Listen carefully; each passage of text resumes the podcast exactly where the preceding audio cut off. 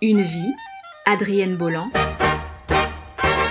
Chapitre 2 Lucky Girl. Je suis un peu déçue de mon arrivée au Crotoy. Je m'attendais à une ambiance élégante, mais à la place, deux barbus habillés de chandail plus que douteux m'accueillent de manière très bourrue. Je rencontre ensuite le patron, René. Son frère Gaston est mort en 1915, lors d'un vol d'essai. Je commence ma formation le 17 novembre 1919, quelques jours avant mes 24 ans. Dès mon premier vol comme passagère, j'ai mal au cœur dans les virages, et la peur me tenaille. À l'atterrissage, quand on me demande comment s'est passé ce premier vol, je réponds Très bien. Et pourquoi cela ne se serait-il pas très bien passé? Au bout de trois semaines, j'ai toujours aussi peur, mais je sais déjà voler sans assistance à bord d'un G3 de la Première Guerre mondiale, un avion rudimentaire en toile et bois qui a malheureusement été responsable de nombreux crashs. Apparu dès 1914, ce biplan monomoteur conçu par René et Gaston Caudron pour un usage militaire est destiné à la reconnaissance et à l'entraînement. Il en sera construit 2450 exemplaires en France, 233 en Grande-Bretagne et 133 en Italie.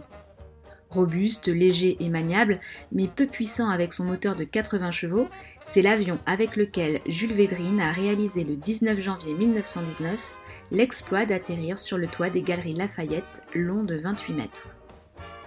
La peur qui me poursuit toujours me force sans cesse à me dépasser. On voit alors en moi un fort potentiel, qui est contrebalancé par un caractère de chien. Comme je n'abandonne jamais, je n'hésite pas à me confronter à mes détracteurs, allant parfois jusqu'à la bagarre. Mes formateurs me donnent souvent des punitions, la plus difficile étant simplement de rester sur Terre.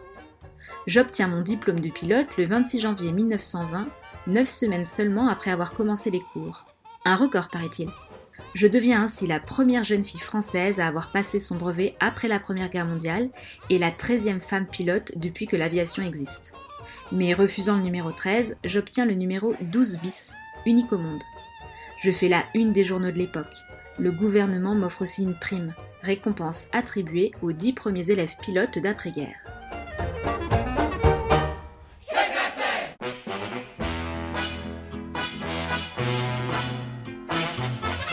Dès le 1er février, René Caudron m'embauche dans sa société de construction d'avions où je deviens pilote d'essai. En mars 1920, je suis la première femme pilote engagée pour livrer et récupérer des avions, et ce, pour une durée de 3 ans. René Caudron m'encourage aussi à participer à des meetings aériens pour arrondir mes fins de mois. Car si je perçois un salaire fixe de 1500 francs par mois, ce qui est beaucoup pour l'époque, je ne reçois qu'une prime de 50 centimes au kilomètre quand les hommes, eux, touchent 1 franc 50 pour le même travail. Lors des meetings, en revanche, je touche des primes quasi équivalentes à celles perçues par les hommes. Mais mon rêve est de piloter mon propre avion. Un jour, je me plante devant mon patron et lui réclame son G3. Connaissant mon entêtement et convaincu qu'une femme en est incapable, Caudron se débarrasse de moi en me disant Le jour où vous faites un looping, l'avion vous appartient. C'est mal me connaître. Un mois plus tard, ce n'est pas une mais bien deux boucles que je réalise.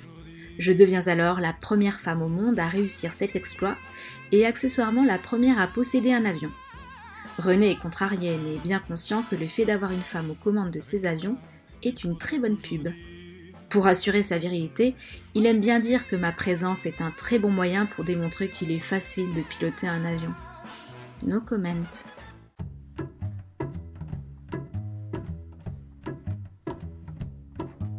Quand je suis de mauvais poil, René me lance des défis. Cette fois-ci, il me challenge de traverser la Manche.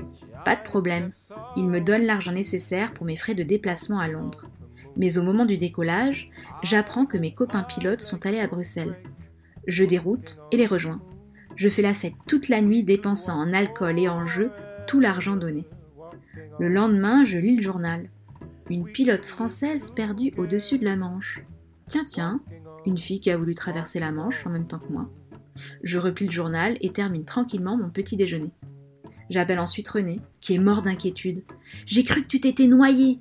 Tous les marins ont lancé des fusées dans la Manche pour te retrouver.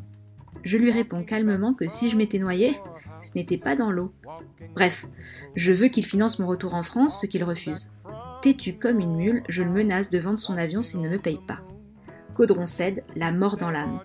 Sa mère furieuse prend alors le combiné et hurle S'il y avait deux demoiselles Bolland chez nous, nous n'aurions plus qu'à fermer boutique. eh oui, car c'est la mère qui dirige l'entreprise de son fils. Une semaine plus tard, le 25 août 1920, je me lance cette fois-ci pour de bon. Mais à 10 000 des côtes britanniques, dans une brume à couper au couteau, le moteur de l'avion tombe en panne. Ne perdant pas mon sang-froid, je mets l'avion en vol plané, m'apprêtant à sauter à l'eau, mais finalement j'aperçois les côtes anglaises et atterris en race campagne, à Limpt, dans le Kent. Lucky girl commentent les témoins de l'accident. C'est ainsi que je deviens la première femme à réaliser la traversée de la Manche depuis la France. Je n'ai pas encore 25 ans. L'américaine Harriet Kimby avait déjà fait le vol d'Angleterre vers la France le 16 avril 1912, mais son exploit était passé presque inaperçu au lendemain du naufrage du Titanic. Pareil pour moi. Je dois me contenter d'un entrefilet dans la presse et d'un modeste bouquet de fleurs, alors qu'à peine 11 ans plus tôt, Louis Blériot subjuguait les foules.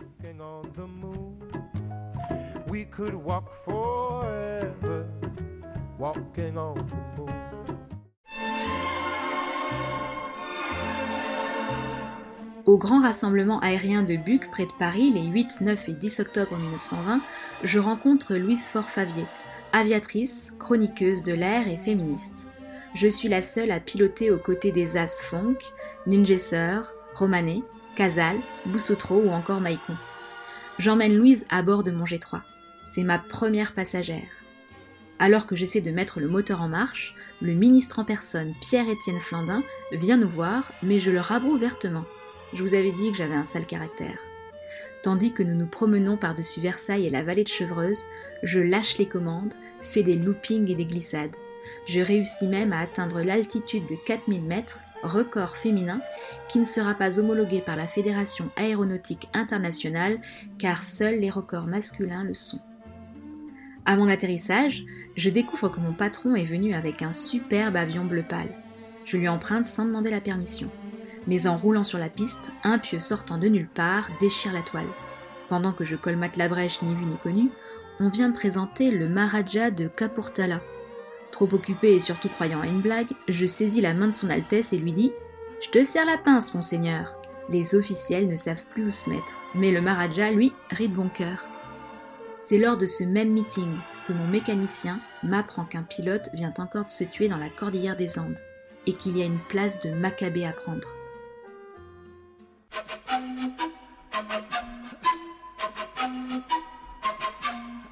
Aussitôt poussé par le besoin de vaincre ma peur, je viens voir mon patron et lui dis que je voudrais aller en Amérique, juste pour voir. J'ai cru qu'il allait lever les bras au ciel. Il refuse, mais peu de temps après, le pilote d'essai de Caudron en Argentine se tue, et je suis choisi pour le remplacer. Après tout, il n'est pas mécontent que je parte. Avec mon fichu caractère, je sème la pagaille partout. Je retrouve plus tard le ministre Pierre-Étienne Flandin pour lui demander de m'accréditer officiellement auprès de la République argentine. Vêtu de ma cape de parisienne et de mon chapeau en dentelle, il ne me reconnaît pas. Eh oui, on peut être coquette et pionnière des airs. Le 4 décembre 1920, j'ai 25 ans. J'embarque sur le paquebot Lutetia à Bordeaux, accompagné de René Dupérier, mécanicien de la société Caudron, et nous arrivons à Buenos Aires le 22 décembre. Nous avons emmené avec nous deux G3 démontés dans des caisses. Nous logeons à l'hôtel Le Majestic. Le soir même, on m'invite à rencontrer la presse. Arrosée de champagne, la soirée s'éternise jusque tard dans la nuit. Le lendemain matin, c'est par les journaux que j'apprends à avoir affirmé à la presse que le but de ma venue est de passer la cordillère des Andes. le consul de France fulmine. Elle va causer un tort terrible à l'aviation française, dit-il. Piqué au vif, je maintiens mon témoignage.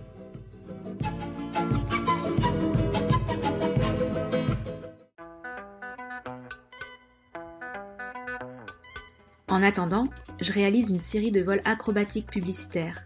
Chaque fois que je m'envole, je tremble un peu, car j'ai toujours aussi peur de l'avion, mais en plus, il y a tout un tas de gens venus me regarder. Des Argentins, des Anglais, des Espagnols.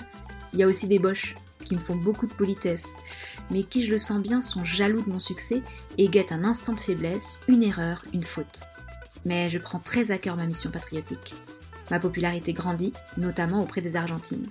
Mais tout le monde attend. Quand va-t-elle traverser la cordillère des Andes?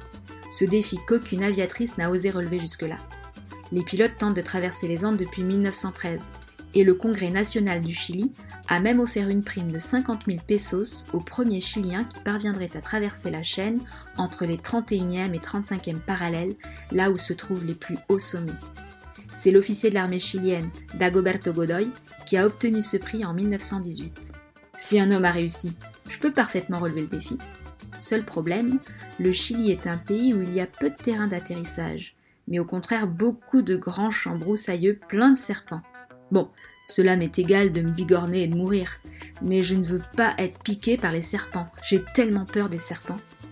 En outre, la barrière montagneuse fait plus de 8000 km de long, 400 km de large, avec des altitudes dépassant les 7000 mètres. Or, mon G3 n'est pas du tout adapté pour un voyage dans les montagnes. Les chances de traverser sont donc très minimes. En plus, les gens me répètent sans cesse que c'est impossible, que je vais m'écraser. Moi aussi j'ai très peur, mais plus on me décourage et plus je veux le faire. Je demande à mon patron René de m'envoyer un avion plus puissant. Il refuse. Vexé et surtout en colère, je décide de montrer aux pilotes présents que mon G3 n'est pas une guimauve. Le 26 février 1921, je bats le record mondial féminin d'altitude avec 4850 mètres, alors que mon avion ne doit pas dépasser les 3500 mètres. Une fois de plus, mon exploit ne sera pas homologué, mon altimètre n'ayant pas été plombé. Non découragé, je continue d'offrir des exhibitions de voltige aux porteños, les habitants de Buenos Aires. Mon visage fait alors la une des journaux. Les habitants m'adorent. Ils m'appellent affectueusement Golondrina, l'hirondelle en espagnol, à cause de ma chevelure qui leur fait penser à un nid d'hirondelle. Je me sens désormais prête à partir à la conquête des Andes.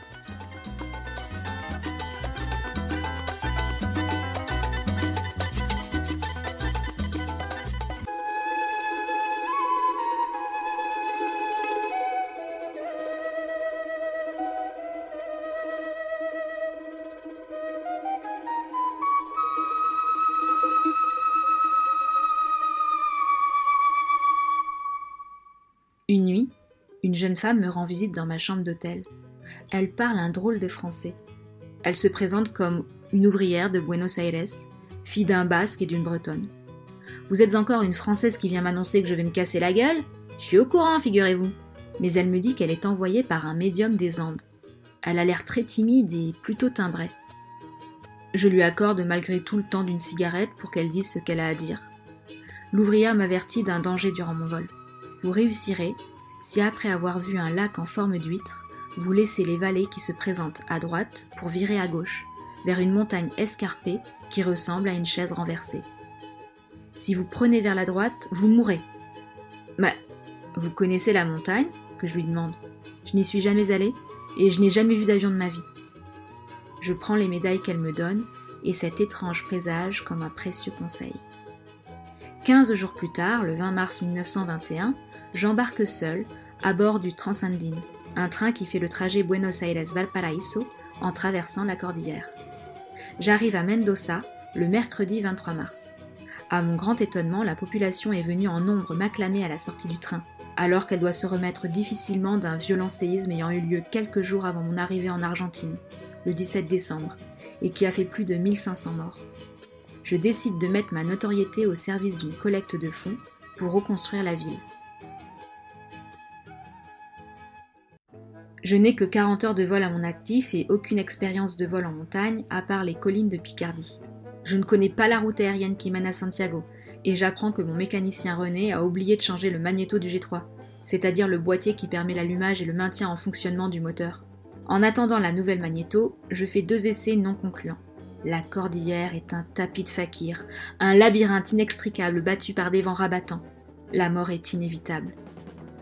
Mais je ne dois pas me laisser abattre. Le mercredi 1er avril 1921, avant l'aube, je quitte mon hôtel pour rejoindre le terrain de Los Tamarindos.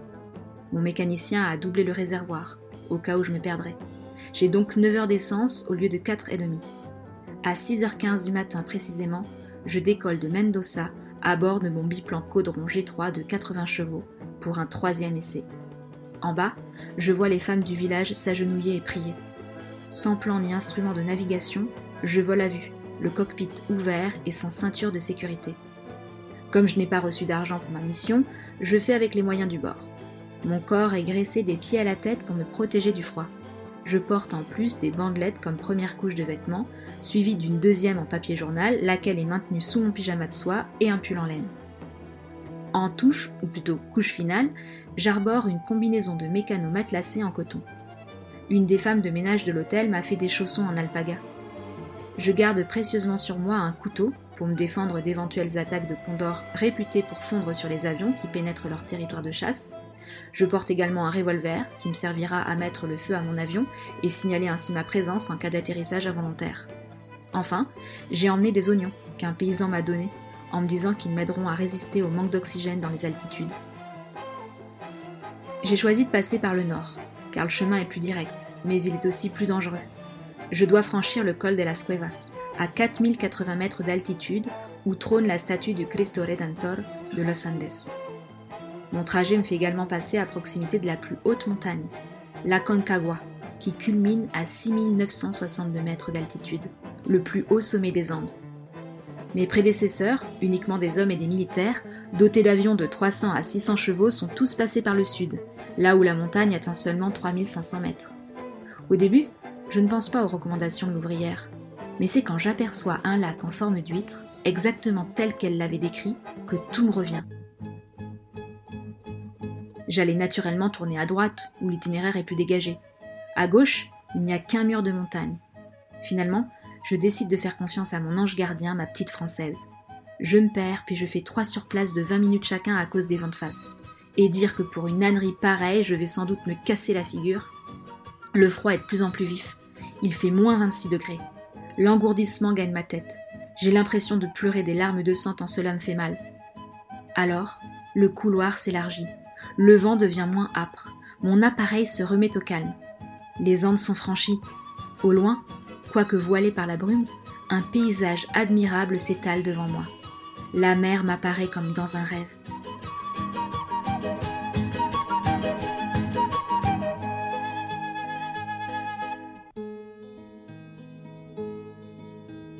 J'atterris sur la piste des Espero, l'école militaire d'aviation de Santiago du Chili, après 200 km et 4h17 de vol à une moyenne de 50 km à l'heure. J'éteins le moteur. Je suis complètement gelé. Mon visage est gonflé et maculé de sang. Des vaisseaux sanguins ont éclaté autour de mes yeux, du nez, de mes oreilles et des lèvres. Et pour couronner le tout, j'ai un goût d'oignon assez prononcé dans la bouche. Mes premières paroles sont de demander un miroir, car je reste coquette en toutes circonstances, d'autant qu'une foule nombreuse est venue de tout le Chili pour m'accueillir. Il n'y a que le consul de France qui n'a pas pris la peine de se déplacer, croyant à un poisson d'avril. Les journalistes, eux, sont bien là et me martèlent de leurs flashs. Mes cheveux ébouriffés qui ressortent sur bon nombre de photos deviennent le signe emblématique de ce vol et demeurent dans les mémoires des Sud-Américains. Je raconte à la presse que j'ai réussi ma mission grâce à mon intuition.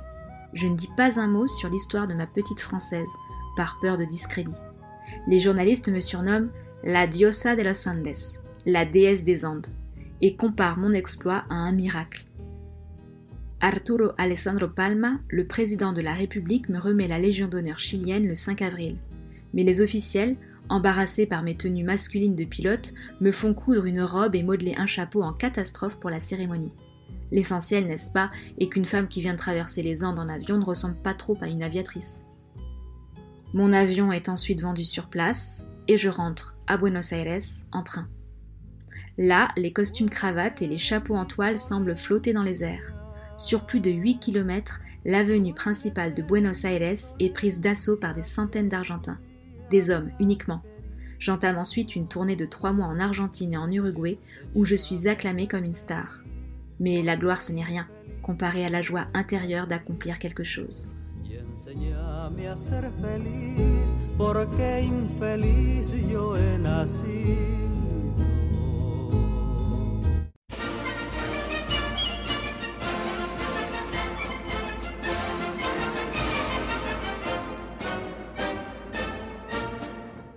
Après quelques jours d'espérance, prenant son vol joyeux, le doux oiseau de France s'enfuit vers les pics neigeux. Et bravant le froid, l'abîme, les vents, les hautes cimes, de son vol audacieux, il s'élève frôlant les cieux. Ouais, petit caudron, du cœur et du bon. Mamselle Bolland, contez-nous donc vos exploits dans les nues tout émus nous écoutons. Hein? Crois-tu qu'elle les a eus? Vive Bolan, et que la gloire soit pour elle la récompense. Amis, fêtons la victoire du vaillant oiseau de France.